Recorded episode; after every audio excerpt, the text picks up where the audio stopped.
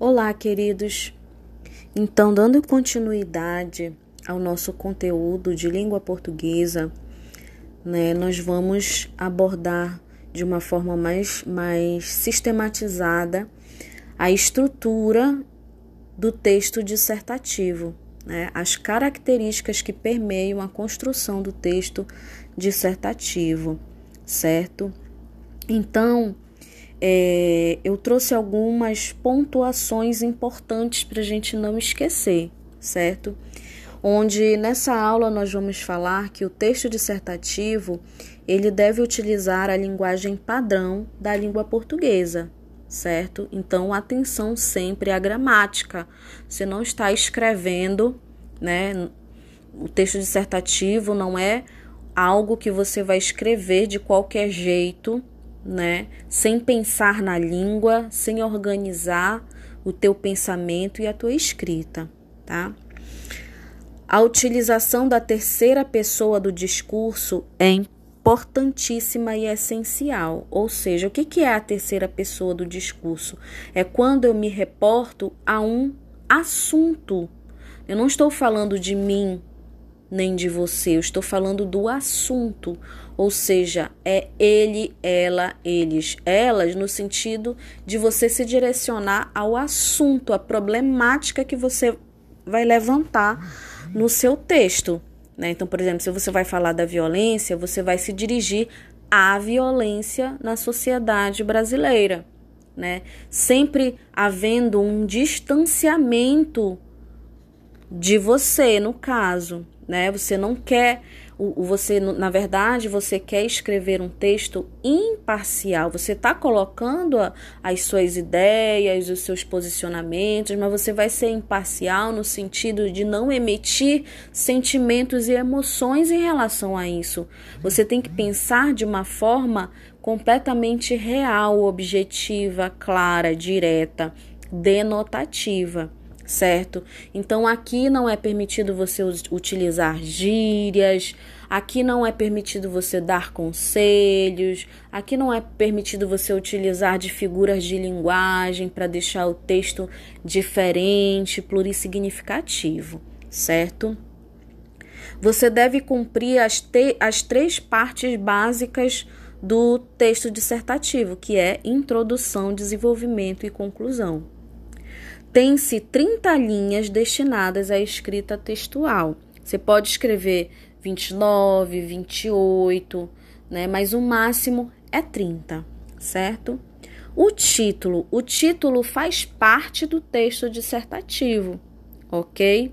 Então é importante você pensar numa forma de chamar a atenção do teu leitor com a criação do título. Às vezes você cria um título criativo, às vezes você utiliza de uma crítica, de um sarcasmo, de um humor na criação desse teu título. Mas é bom lembrar que, por exemplo, para o Enem, o título não é obrigatório.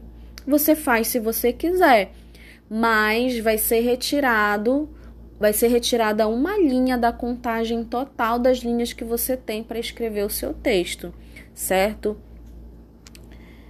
É, o texto dissertativo requer que você aborde sobre algum tema social. Geralmente, esse tema é polêmico e circula na nossa atualidade. Por isso que sempre nós falamos para vocês, não só a professora de língua portuguesa, mas todos os professores dizem: estejam atentos a tudo que está ao seu redor, certo?